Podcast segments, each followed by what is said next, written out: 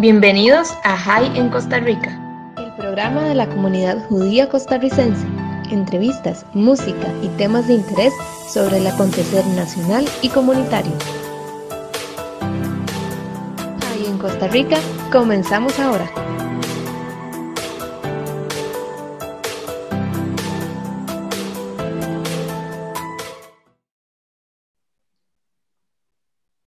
Saludos a todos los amigos que nos escuchan como cada martes en su programa High en Costa Rica. Bueno, mi nombre es Brian Acuña y hemos comenzado una nueva dinámica en cuanto al trabajo de este programa. Cada cierta cantidad de semanas, por lo menos esperamos una vez al mes, tener este tipo de programa especial donde incorporamos, además del trabajo que realizamos desde el Centro Israelita Sionista de Costa Rica, en el programa High en Costa Rica, vamos a involucrar a dos de los miembros fundadores de, una, de, un think tank, de un centro de investigaciones costarricense que se llama Centro Costarricense de Estudios Interdisciplinarios sobre Israel y el Medio Oriente, eh, donde van a escuchar dos voces que espero se hagan ya asiduas y conocidas a lo largo de lo que puedan estar eh, durando estas transmisiones de CAI en Costa Rica, que son el doctor Dennis Petri, quien es doctor en ciencias políticas, eh, y por el otro lado también tenemos al doctor Bernie Arauz, quien es doctor en Derecho Internacional. Para este programa especial eh, vamos a tratar de abordar en esta hora de programa sobre dos temas que son de nuestro interés en la actualidad. Por un lado, queremos conversar un poco sobre la decisión de la Corte Penal Internacional de querer acoger una medida acusatoria contra el Estado de Israel eh, por supuessto, crímenes eh, de guerra durante el conflicto en el año 2014. Creo que también por ahí se menciona la posibilidad de llevar al Hamas también como eh, sujeto de derecho internacional ante la Corte y eh, enjuiciarlo de alguna forma y también intentar hablar sobre otro tema relacionado también con la región que tiene que ver con un proyecto que se ha venido trazando desde hace varios años y se ha propuesto, por lo menos desde la vía académica, que es la propuesta o la idea de, un, de establecer un Estado palestino desmilitarizado, que es un trabajo que han realizado varios expertos en Israel y en los territorios palestinos, donde se destaca la labor que ha realizado el señor Eddie Kaufman, quien es también experto en la materia, y sobre esta muy probablemente eh, sea el doctor Dennis Petri que nos va a dar un poco más de ese push, de ese empuje. Posteriormente veremos si podemos invitar propiamente al, al doctor Eddie Kaufman para que nos mencione un poco sobre el proyecto. Pero para dar inicio, bueno, primero que nada, Bernie, Dennis, muchas gracias por acompañarme en este programa de JAI en Costa Rica. Bienvenidos en esta primera participación. Creo que va bastante interesante y, el tiempo, como siempre, nos va a ganar, ¿verdad? Porque son temas sumamente profundos. Bernie, Denis. Muchas gracias, eh, Brian. Eh, es un gusto estar con, con ustedes. Igualmente, eh, Brian y, Denis, ah, es un placer estar con ustedes y tener una conversación sobre este tema de relevancia actual. Muy bien, bueno, para comenzar con este primer bloque que vamos a hablar un poco sobre el tema de la Corte Penal Internacional y su decisión de convocar a Israel ante, ante este organismo, ante esta institución y también eventualmente al Hamas. Bernie, ¿qué opinión te resulta de esta decisión, la cual algunos expertos, incluyendo Alan Dershowitz, que es un experto en materia de, derecho de los estadounidense, menciona que es una decisión meramente política. ¿Desde qué perspectiva ves esta, este llamado de, querer llevar a Israel y al Hamas ante la Corte Penal Internacional? Y Dershowitz además plantea un problema adicional y es hasta qué punto es categorizado o no eh, Palestina como un Estado dentro de los estándares del derecho internacional propiamente. Um, Sí, um, antes de, darle mi opinión, yo, yo, tiendo a estar de acuerdo con um, el doctor Dorshowitz. Um, pienso que es una decisión para muchos en la superficie, es una decisión legal después de que em, la Corte llegara a esta decisión. pero desde el punto de vista legal hay ciertos, para mí, ciertos problemas serios.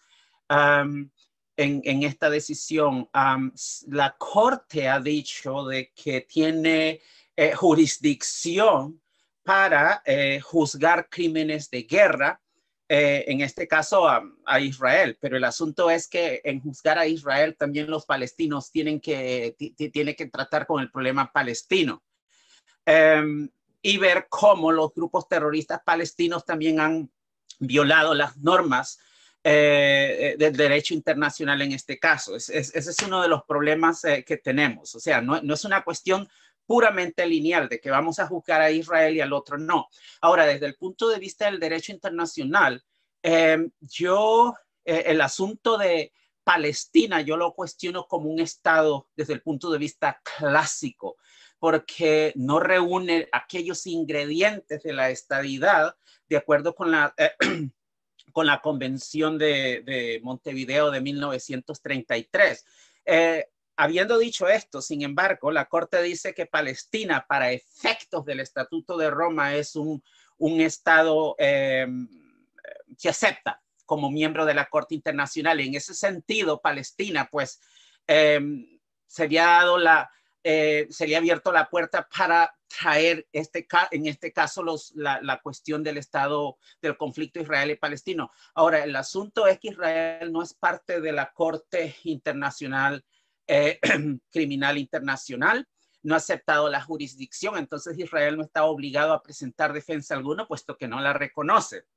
Ahora, e, esto es un problema para la Corte Internacional porque eh, en investigar en la situación, ellos tendrían que al mismo tiempo extraer, en mi eh, opinión, extraer eh, información del gobierno de Israel y que Israel no va, por supuesto, a exceder, número uno. Número dos, la corte funciona de acuerdo con el principio de complementariedad. Y el principio de complementariedad le da, por supuesto, um, el derecho a los estados, si se quiere, para juzgar a sus mismos nacionales por eh, crímenes de guerra. Entonces, esta es una vía potencial que Israel tiene para bloquear la eh, acción de la Corte. Y la otra cosa eh, que es sumamente delicada es probar desde el punto de vista del derecho internacional el crimen de guerra como tal porque existen varios problemas. El principio de proporcionalidad, que es una de las cosas que se le continuamente se le eh, atribuye, violaciones al principio de proporcionalidad, se le atribuye a las fuerzas a, Israel. Esto sí que es difícil de, eh, de, probar, porque en el derecho internacional no existe un proporcionómetro, como he dicho en otras conferencias, sobre cómo eh, eh, sobre cómo medir violaciones al principio de proporcionalidad. Ahora, en todo caso, y, hay varias cuestiones aquí que se podrían explotar, pero no, no sé si hay tiempo. Em, uno de los problemas, por ejemplo, es que aquí estamos jugando en, un conflicto asimétrico. Estamos tratando de un conflicto asimétrico. Por un lugar tenemos a un ejército que en principio sigue las leyes y costumbres de la guerra, ajá, aporta armas, etcétera, y por otro, el otro lado tenemos un, un enemigo que es difuso, eh, que utiliza como centro de gravedad eh, y de acción a la población civil. Entonces, el asunto es cómo defenderse en, el teatro, en, en, la neblina del teatro de, la guerra, del conflicto, frente a un enemigo que no se ve y que trata de em, revertir la norma de la proporcionalidad. Entonces, lo que hacen es que utilizan a la, a, la población civil como centro de gravedad, el ejército ataca no sabiendo de dónde vienen las, las, los ataques del enemigo y entonces obligado de alguna manera reducir la barrera que proporciona la proporcionalidad en el derecho internacional. Esto es un problema sumamente serio. Claro, y estas imágenes se presentan en la prensa, etcétera, y se habla, bueno, violaciones al principio de proporcional, pero la pregunta es, ¿qué constituye una violación. ¿Destrucción? No, eh, porque eh, si no hay destrucción en el teatro de la guerra, no podemos decir que la, destrucción, la violencia es una consecuencia. Eh, número de muertes, bueno, es que para poder tener alguna posibilidad de combate, hay que defenderse en este sistema y no se dice cuántos, no, matemáticamente no se puede establecer cuántas muertes deben de existir para mantener, si se quiere, el principio de la proporcionalidad. No es muy fácil. La pregunta que yo aquí pregunto es, ¿cómo medir, cómo establecer eh, violaciones al principio de proporcional para poder sustentar eh, crímenes de guerra? Yo, no sé cómo se va técnicamente a establecer esto. No es simplemente decir que hubo destrucción de infraestructura civil, etcétera yo tengo mis, mis dudas al respecto, así es que no, la, la cosa no es tan fácil como, como parece. Muy bien, voy a aprovechar este pequeño espacio que nos da Bernie. Vamos a ir a nuestra primera pausa musical. Estamos en su programa High en Costa Rica. Recuerde que este programa se transmite a través de la 96.3 FM de la ciudad de Buenos Aires y también lo pueden escuchar a través de la www.radiohigh.com la radio judía de Latinoamérica. Pueden encontrar también la radio en sus diferentes redes sociales a través de eh, arroba FM High, tanto en Twitter como en Facebook e Instagram. Vamos a ir a una pequeña pausa musical, como ya les indicaba. Cuando regresemos, eh, Denis, ¿te parece hablar un poco sobre este tema desde un punto de vista de, la acusación que se hace o que hace Dershowitz de que es una medida más que todo política, más que eh, efectiva respecto al conflicto, comparándolo además con que hay otros conflictos alrededor del mundo que no se les toma dentro de la misma eh, proporcionalidad a la hora de que la Corte se involucra. It's a great honor and a pleasure to introduce Juan Manuel Serrat.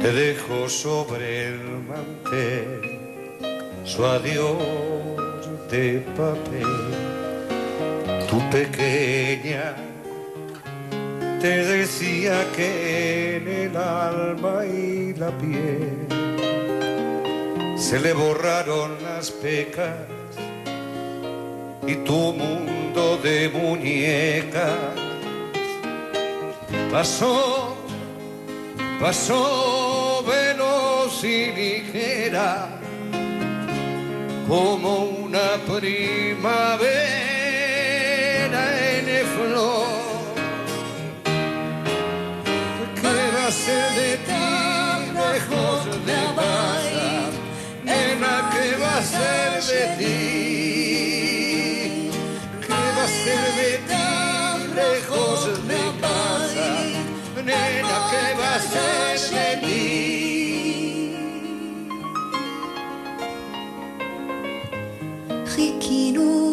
בסלון, אחר כך בחלון, לקטנטונת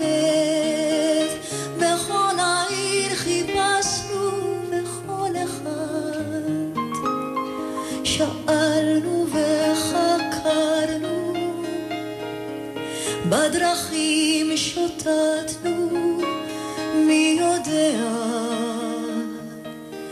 Y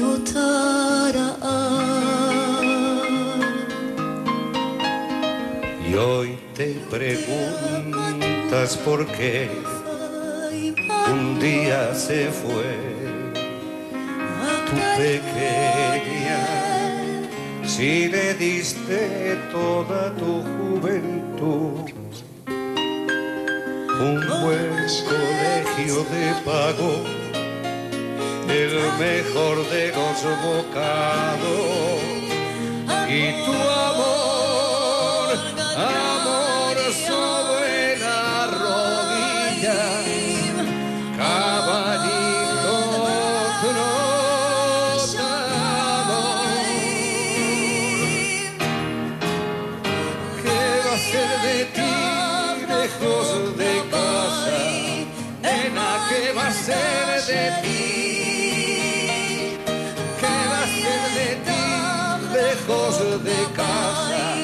Nena, ¿qué va a ser de ti?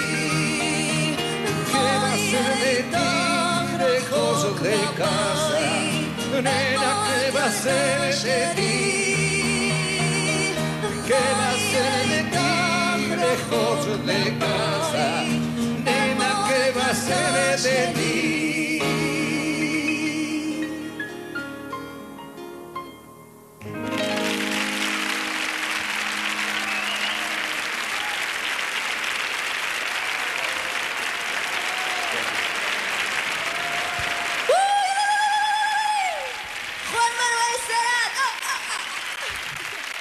Y regresamos a su programa High en Costa Rica. El día de hoy me encuentro con mis dos eh, pues, conocidos amigos también y colegas del Centro Costarricense de Estudios Interdisciplinarios sobre Israel y el Medio Oriente, el doctor Bernie Arauz, quien es costarricense, pero está en la ciudad de Bradford, en, en Inglaterra. Y por el otro lado tenemos al doctor Dennis Petrie, quien es del Reino de los Países Bajos, pero eh, vive en Costa Rica desde hace ya varios años. Antes de irnos a la pausa, eh, Denis, te mencionaba esta idea que sobre el, tema de llevar a Israel ante la Corte Penal Internacional que Dershowitz la tachaba de ser una medida política más que eh, una medida a favor de los derechos de la población palestina o a favor de los derechos humanos.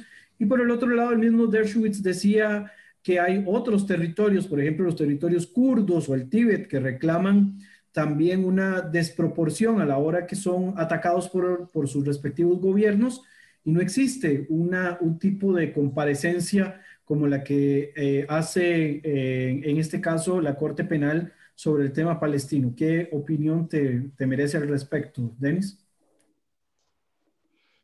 Sí, muchas gracias, eh, Brian. Eh, y, y, y no, no quiero contradecir lo que, lo que dijo Bernie, eh, más bien como complemento.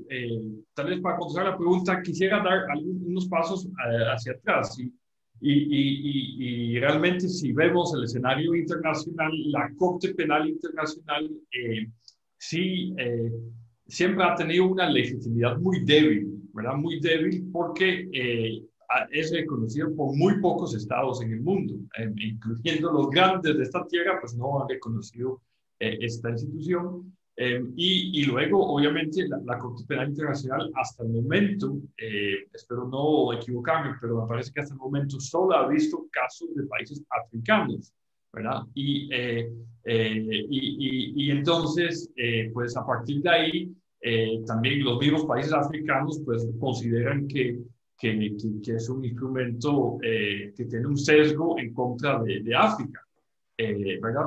Eh, y, y, y, bueno, como consecuencia de esto, me parece que la Corte ahora está buscando desesperadamente, porque en este momento no, no, hay muchos casos en curso, encontrar otros casos para asentar su legitimidad y además casos que no sean africanos solamente. entonces, me parece que en ese sentido se podría interpretar eh, esta, eh, eh, esta, esta este proceso.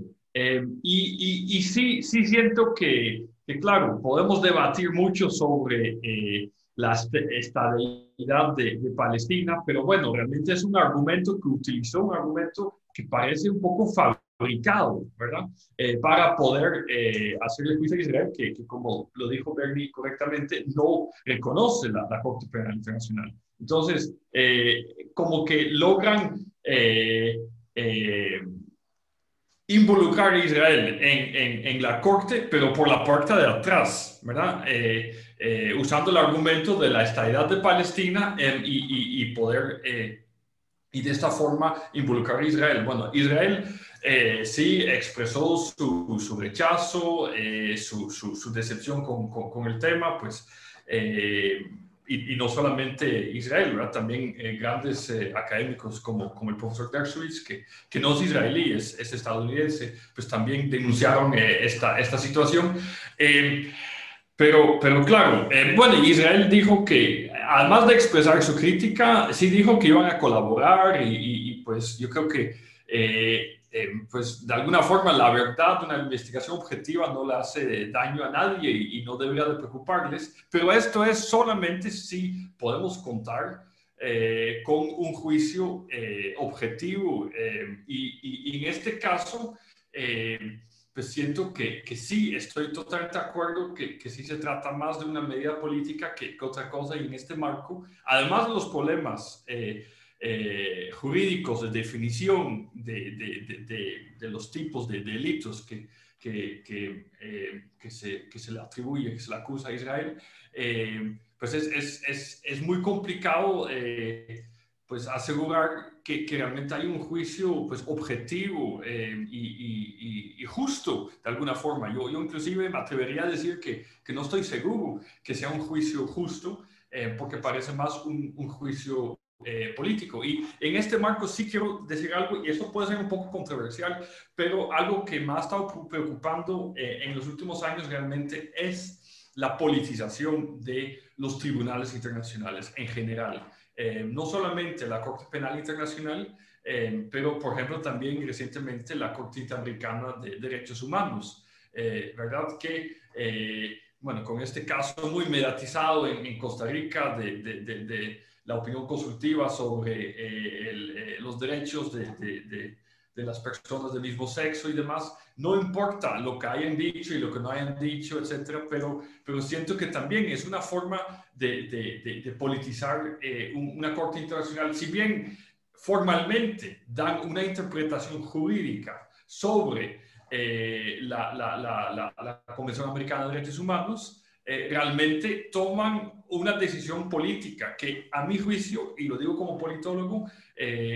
eh, deberían de tomarla los, los entes eh, políticos, eh, en, en, este caso la Asamblea Legislativa de, de Costa Rica. Em, y, y, así se pueden ver muchos temas. Entonces, realmente ahí vemos una corte que es muy activista en estos temas, ¿verdad? Y cuyos integrantes tienen preferencias políticas personales que reflejan luego los, los, los eh, los fallos que emiten. Em, y, pues ahí también podemos hablar del nombramiento de los jueces, que eh, eh, en el caso de la Corte Interamericana, inclusive no son jueces, la mayoría son académicos que, que, no tienen trayectoria en el Poder Judicial y que son nombrados por la Asamblea General de, de la, la, la, Organización de los Estados Americanos, que normalmente sí son neutros, muchos inclusive son, son excelentes profesionales, eh, eh, excelentes académicos, pero el, nombramiento siempre como que hay, hay y, bueno, y no son partidarios, pero hay, hay algunos elementos ahí eh, políticos. Y lo mismo se da en la Corte Penal Internacional. Eh, y de forma general, pues no podemos, eh, y creo que Bernie estaría de acuerdo, no podemos entender el derecho internacional sin considerar el, su dimensión política, el ambiente político en el que, en el que se desarrolla. Entonces, sí, yo, yo considero que, que, que realmente aquí... Es, es, es, una decisión bastante política, bastante politizada, que, que, sigue una agenda eh, y, realmente espero, nada más espero que el juicio sea eh, objetivo y honesto, sea justo eh, y, no, no, político. Quiero, quiero agregar dos puntos a lo que em, el doctor Petri dice aquí. Em, estoy completamente de acuerdo en, en, sus observaciones. Solo quiero agregar dos puntos aquí que, que en teoría, los jueces deben seguir ciertos principios generales de ley en su aplicación de la ley, por ejemplo, el principio de neutralidad, de imparcialidad, que se encuentran muy bien establecidos en, los instrumentos internacionales del derecho internacional. Y en ese sentido, ellos, eh, em, en, ese sentido, ellos están regidos por estos instrumentos en la aplicación de la ley, el Estado de Derecho, etcétera. Eh, pero quiero, solamente quiero agregar un punto que cuando se trata del problema israelí-palestino, el conflicto este, el riesgo, uno de los riesgos que corre la Corte, como dijo el doctor Petri, es este, esta decisión de alguna manera en la superficie se mira legal, formalmente jurídica, pero hasta qué punto carece de esa fundamentación formal que se requiere en el derecho internacional. En otras palabras, Em, hasta qué punto la decisión de la Corte no está influenciada latentemente por ah, razones eh, políticas.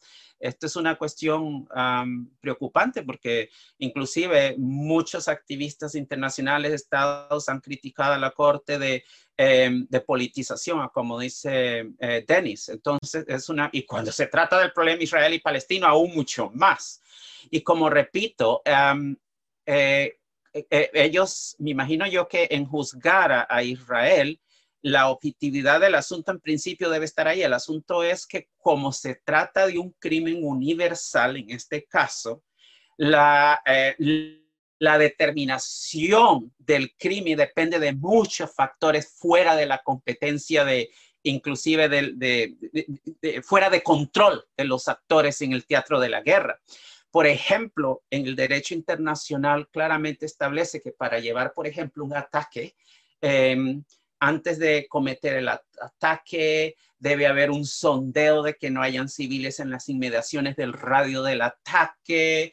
Em, el comandante que determina la orden o ordena el ataque debe eh, razonablemente, bajo las circunstancias existentes, eh, debe em, decir que, eh, bajo su juicio que es posible llevar el ataque. Ahora, este, este concepto de, no, sé cómo se dice en, español, pero no es racionalidad, este, este eh, decisión de juicio em, a la luz de las circunstancias es tan relativo que yo puedo decir, si llevo un ataque, eh, sabe, el, número de muertos va a ser eh, el, el, daño incidental, colateral, va a ser mínimo. Y eso fue lo que yo en ese momento racené como algo eh, aceptable. Pero resulta ser que en las inmediaciones del radio del ataque, cuando uno está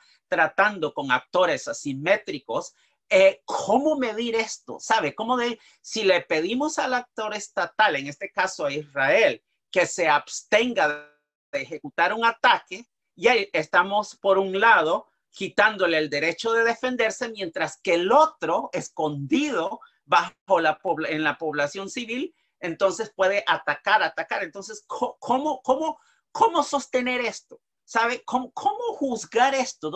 ¿Dónde está la, esto es algo, estos factores es algo que la Corte debe, para poder juzgar a Israel objetivamente, la Corte debe de tener evidencia sólida de que un crimen universal bajo el derecho internacional ha sido cometido, ha sido cometido y al mismo tiempo debe de juzgar a la parte contraria, a la parte contraria, porque después de todo, el actor asimétrico es el que tiene bajo su control a la población civil por estarla utilizando como escudos humanos en este sentido. Entonces, el, asunto de la objetividad en el, juicio en este caso es, como dice eh, Dennis, es una cuestión, ah, yo, dudo, tengo mis dudas al respecto y dudas fuertes para creer de que es difícil de establecer en este caso. Perfecto. Bueno, vamos a ir a la segunda pausa, aunque no lo crean, ya llevamos dos bloques, ¿verdad? Estos programas se hacen muy cortos, el tiempo, cuando se hablan de estos temas tan profundos, se hacen cortos. Vamos a ir a nuestra segunda pausa musical. Cuando regresemos, tal vez como para terminar ya con este tema y, darle unos minutos al, al, otro tema que tenemos planteado para hoy, Eh, ¿Hasta qué punto este tipo de medidas, más allá de ser un tema que, es mediático, y de hecho me gustaría hablar un poco de cuánto puede dañar en la imagen de Israel propiamente este tema de la Corte Penal Internacional, hasta qué punto también le suma ese proceso de legitimidad por detrás de la puerta o por detrás de, por metiéndose por la ventana o planteándolo de un modo anormal, los palestinos están logrando un proceso de legitimidad estatal sin ni siquiera cumplir con los estándares mínimos de estatidad según los protocolos internacionales establecidos hasta este momento. Entonces vamos a la segunda pausa musical y cuando regresemos en el tercer bloque hablar de este,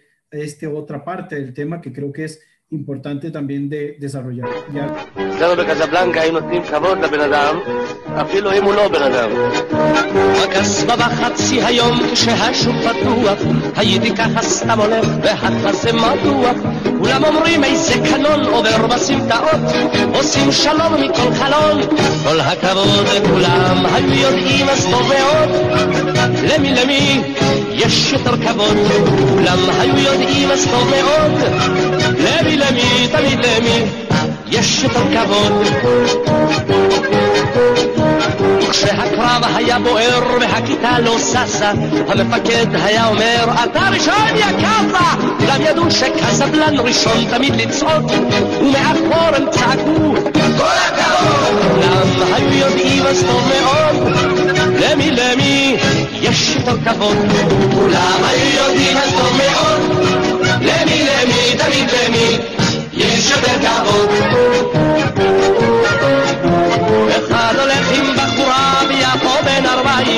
ذكرت سأتسلت هي يا شرب العيا دايم أخاطري أنا بخور شنو يا تخيل الغد كي سأتسلت شكرتي هي شكرات ولعم هيودي وصف بعد لاني لاني يا الشتر كبوند ولا هيودي وصف بعد لامي لامي طبيب لامي يا الشتر كبوند إن باشي كورنا Só olha, chara, te belia, para na casa,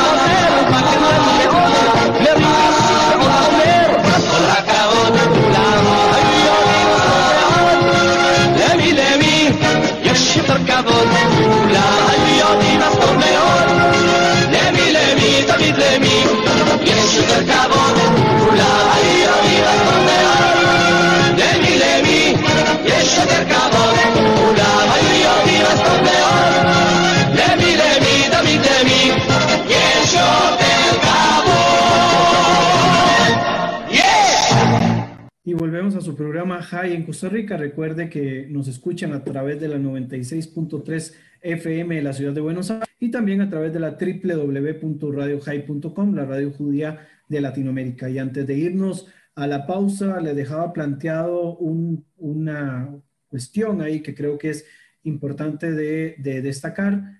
¿Cuánto consideran ustedes que esta medida eh, de la Corte Penal Internacional, que coincidimos, es una medida un tanto más política que de alcances reales para resolución de conflictos, daña la imagen propiamente de Israel y por el otro lado, eh, cuánto de, estas, de esta fórmula que se está aplicando eh, está intentando forzar a un reconocimiento mayor o a una, eh, podríamos pensar, legitimidad de un Estado palestino que todavía no cumple con los estándares mínimos. Quizás podamos empezar con Denis en la parte de la imagen y luego en la parte de la estatidad lo hablamos directamente con Bernie.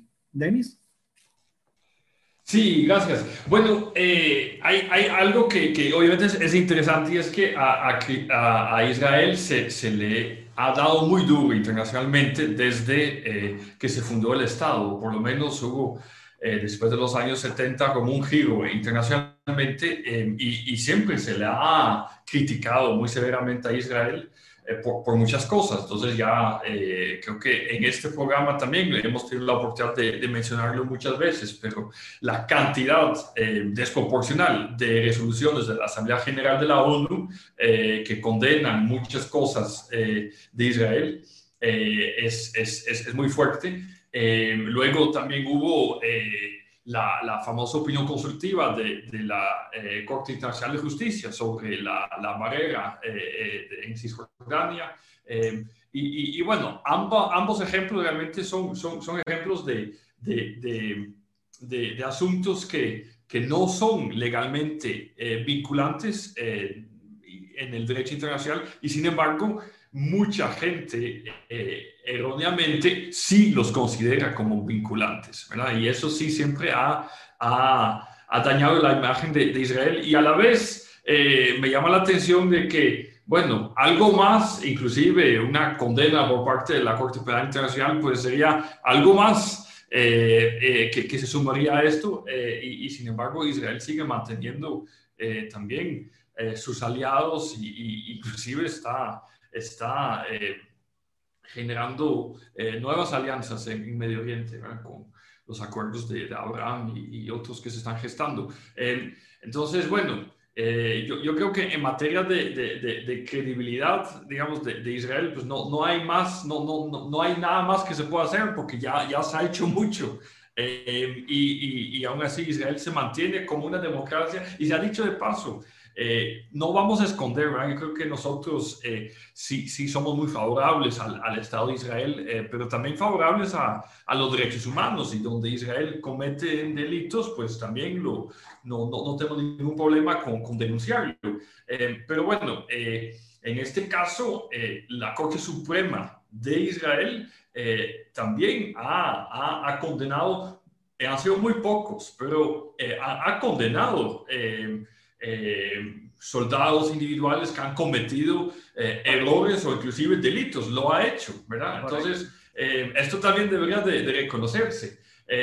sí, yo, yo, yo, creo que, yo creo que con eso digo que Israel sí, sí, sí, sí tiene, tiene un problema de, de imagen.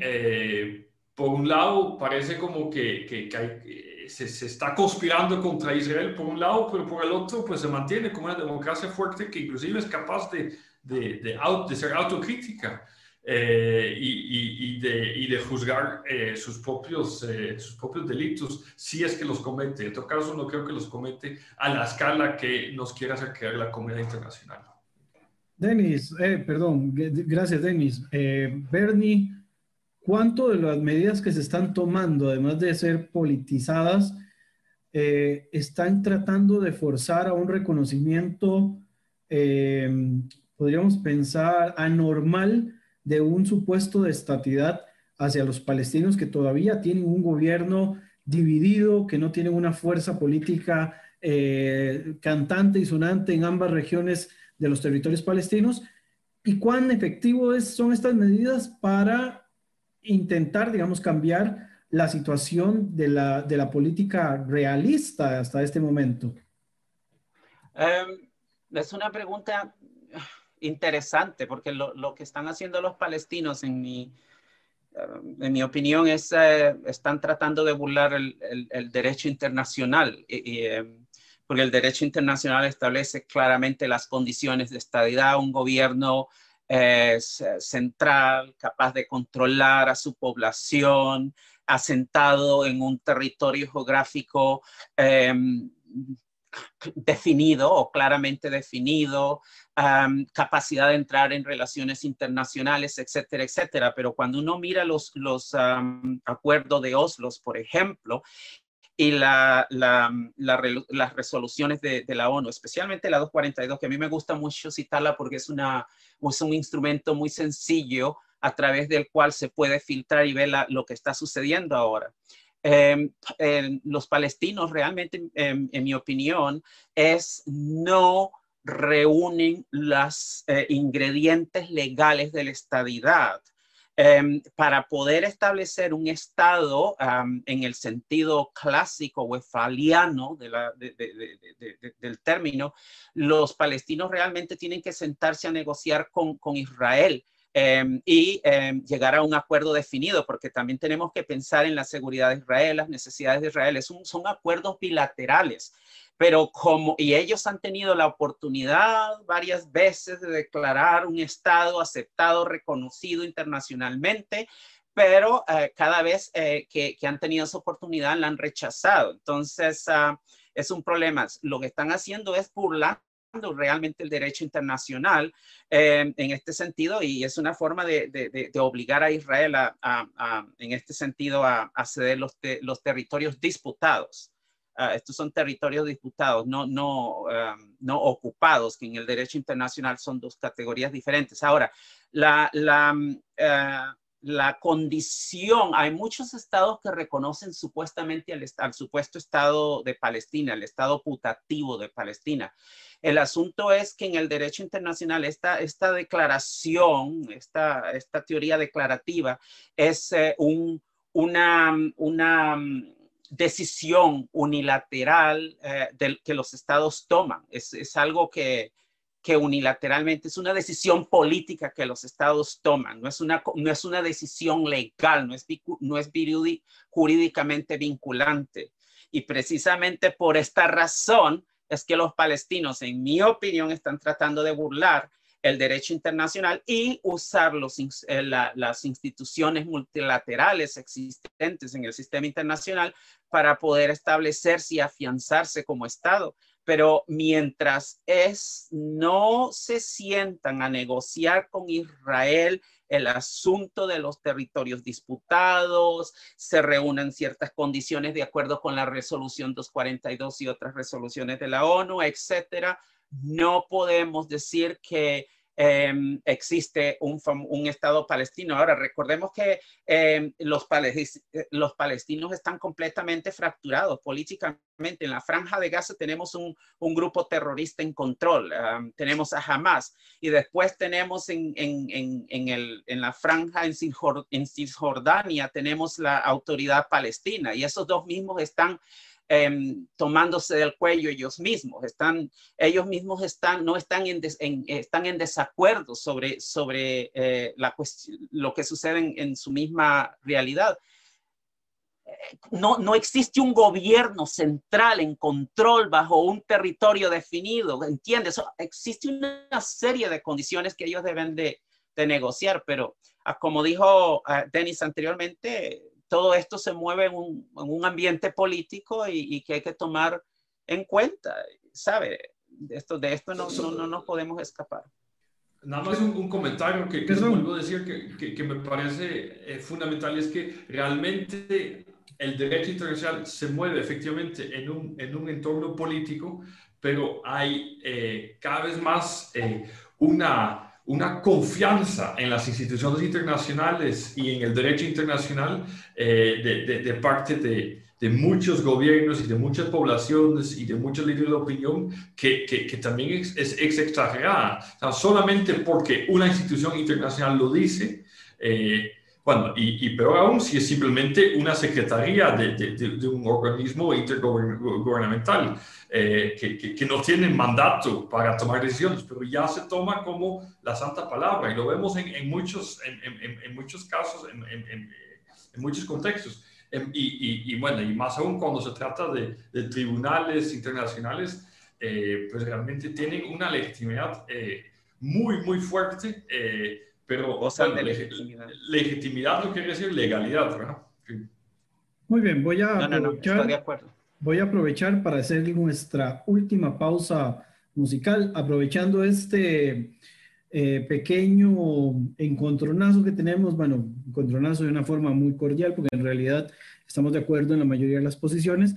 Y hablando del tema de la estatidad, hay un proyecto que se viene planteando desde hace varios años, del cual creo que hoy va a ser como la primera puntadita que vamos a dar respecto a este tema, y es la propuesta que han hecho académicos como Eddie Kaufman, así como otros, incluyendo también en algún momento participó el ex embajador de Costa Rica en Israel, el señor Rodrigo Carreras, la propuesta de la noción de establecer un Estado palestino con las fronteras por definirse, por supuesto, basado en la resolución 242, como bien menciona el doctor Bernie Arauz, pero con la condición de que sea un Estado desmilitarizado. O sea, ¿qué posibilidades vemos de que esto pueda ocurrir o qué tan gradual podría darse, digamos, una transición de un este, territorio palestino dividido hasta este momento por sus propios liderazgos hasta llegar a cumplir con una única unidad estatal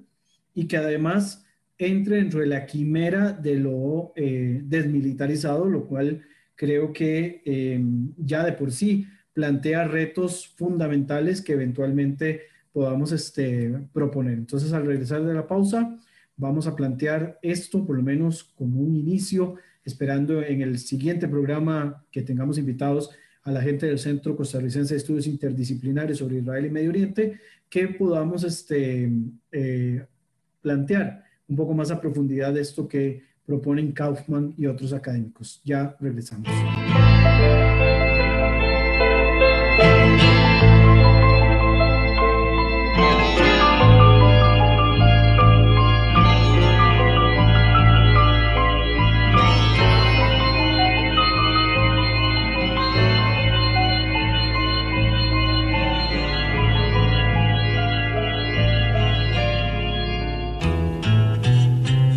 למה לי לקחת ללב? יש לי דברים חדשים בראש, יש לי דמיון שעוזר לפעמים לשכוח.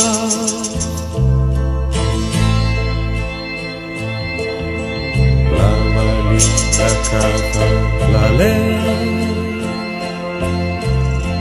יש לי הרבה לאהוב מראש, יש לי תמיד חברים שעוזרים לשמוח.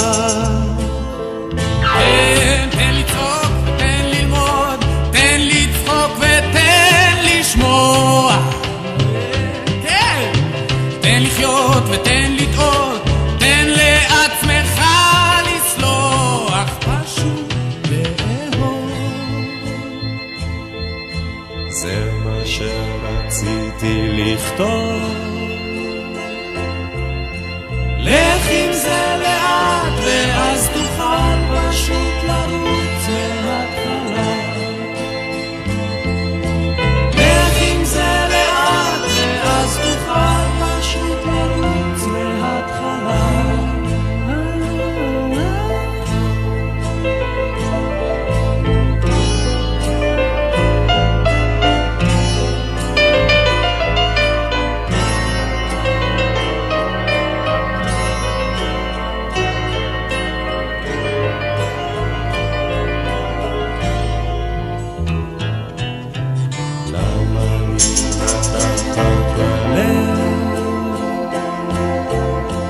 יש לי הרבה לאהוב מראש, יש לי דמיון שעוזר לפעמים לשכוח.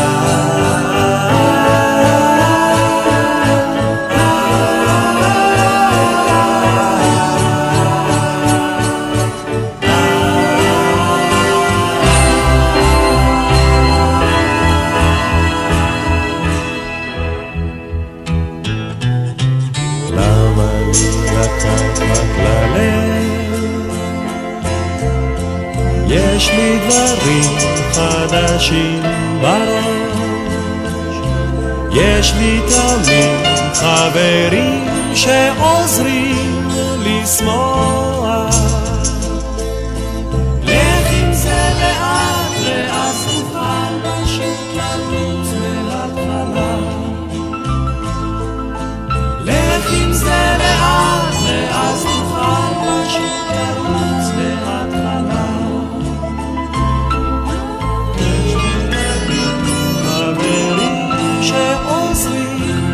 Lisboa.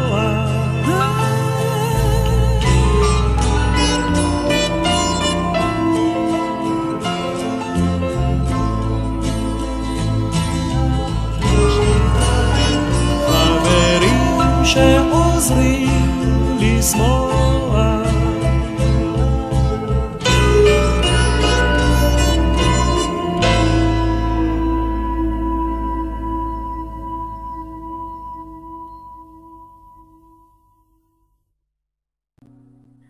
volvemos a su programa High en Costa Rica. El día de hoy me encuentro con el doctor Dennis Petri y con el doctor Bernie Arauz. Ambos son parte del Centro Costarricense de Estudios Interdisciplinarios sobre Israel y Medio Oriente. Estamos hablando sobre diversos temas. Primero estuvimos hablando sobre los alcances de la medida que la Corte Penal Internacional ha querido establecer para llevar a Israel ante esta organización con la intención de, de condenarle por la, eh, los actos ejecutados durante el último conflicto, el año 2014, y eh, en este último, estos últimos minutos, poco menos de 10 minutos que nos quedan, hablar un poco sobre la propuesta eh, de generar o de gestar un Estado palestino desmilitarizado como una forma de llegar a un acuerdo final con los israelíes y que pueda de alguna manera impulsar económicamente y militarmente eh, alguna alternativa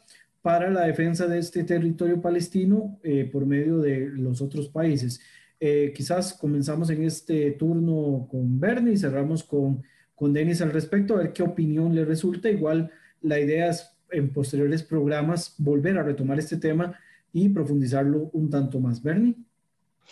Sí, eh, esencialmente la pregunta es que cómo veo la, la, posibilidad de crear un Estado palestino desmilitarizado. Es, basado obviamente en, las, en la propuesta de la resolución 242, que es uno de tus fuertes.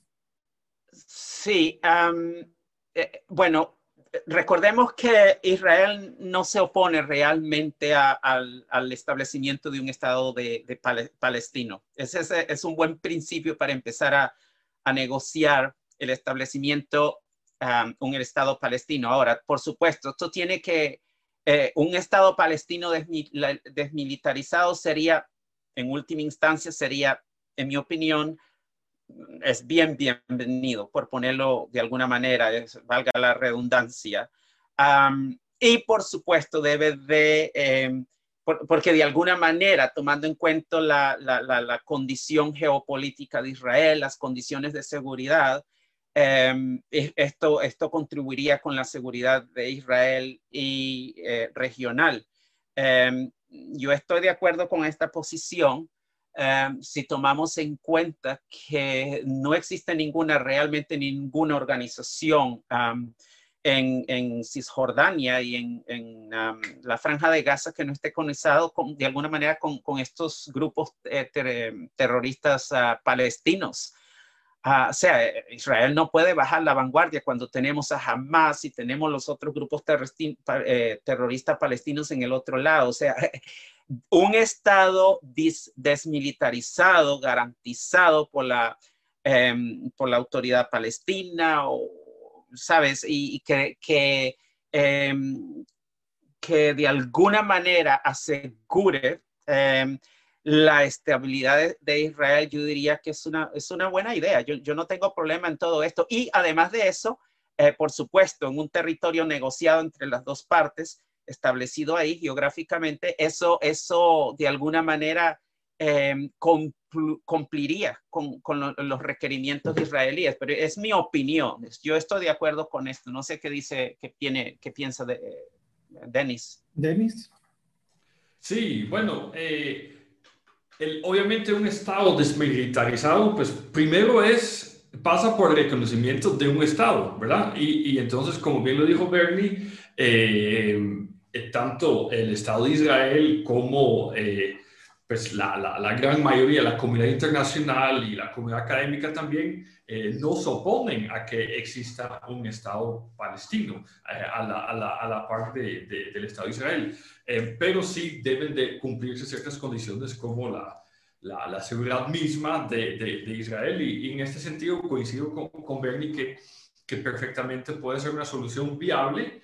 Eh, claro, habría que ver si los mismos palestinos estarían de acuerdo, claro, porque eh, recordemos que históricamente estados desmilitarizados casi siempre es la consecuencia de derrotas militares. Eh, eh, los, los, dos grandes ejemplos que, que, que, vienen a la mente son los de Alemania y de Japón, que hasta la fecha, eh, desde que perdieron la Segunda Guerra Mundial hasta la fecha, no tienen ejército, o por lo menos en el caso de, de, Alemania no tienen el, el, mismo las mismas ambiciones militares que, que, que, que lo tenían eh, pues, eh, a, mediados del siglo XX, ¿verdad? Y en Japón sigue siendo todavía muy, muy controversial eh, el, desarrollo de, un ejército japonés.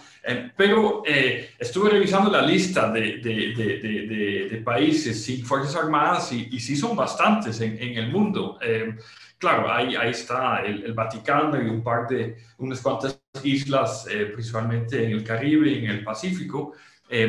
Pero, pero claro, el Estado eh, pues más emblemático ¿no? Que, que, que, no tiene ejército, por supuesto, es el de, de, Costa Rica, el Estado de Costa Rica que apoyó su, su ejército con la, la, la, constitución de la Zona República y lo hizo de voluntad propia, ¿verdad? no fue la consecuencia de una derrota militar, sino fue realmente una decisión soberana propia eh, que... Eh, pues también le ha dado muchos, le ha traído muchos beneficios al país, porque bueno, eso más, es más discurso eh, y retórica que, que, otra cosa, pero siento que sí, es real. Eh, el, un presupuesto, el presupuesto que no se, se, invierte en defensa, ahora se, se, se, estado invirtiendo en educación, en salud, en temas sociales y en el desarrollo del país y, y, posiblemente sea inclusive eh, una, una, mejor inversión pues para, para, para asegurar la, la, seguridad y, la paz, ¿no? Em, y, con esto sí quiero, quiero como dejar esto claro, que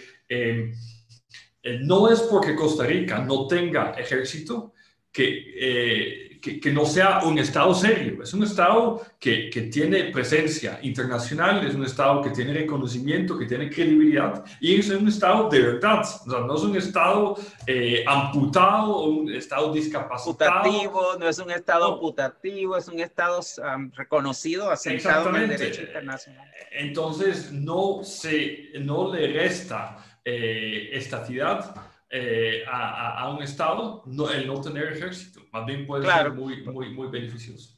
Muy bien, no, no, no, estoy, estoy completamente, solamente para complementar lo que Denis dice, no, estoy, estoy totalmente en desacuerdo. El, tener o no tener ejército no, no, no es indicativo de estadidad del todo. Ah, Costa Rica es un estado propiamente constituido en el sistema internacional y, y, de hecho, este sentido de, activismo en términos de los derechos humanos, eh, al, de apoyo a los instrumentos del derecho internacional, son los que inclusive le han dado este prestigio al país.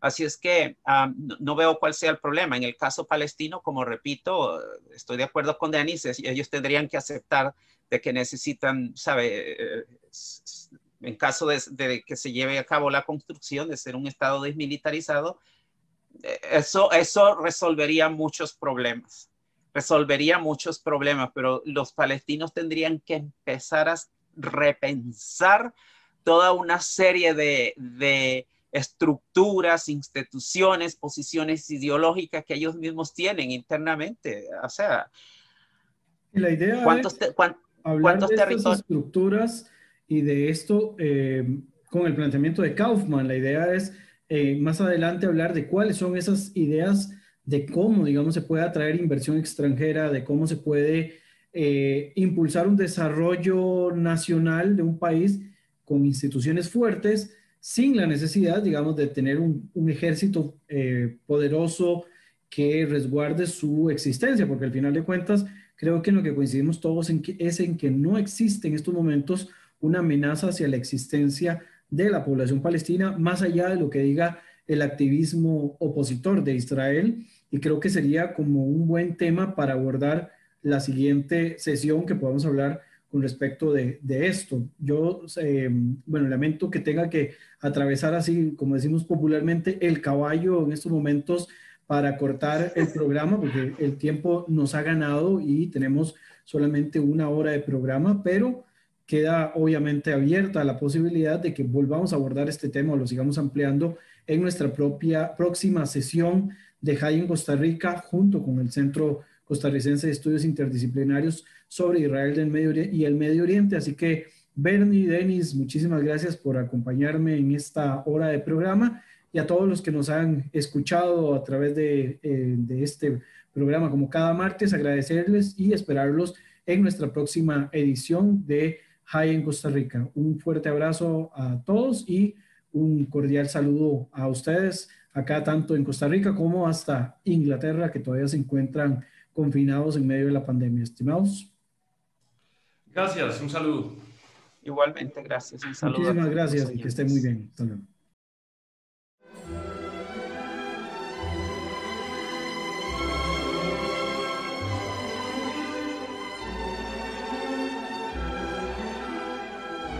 Hasta aquí, High en Costa Rica. Los esperamos en nuestro siguiente programa.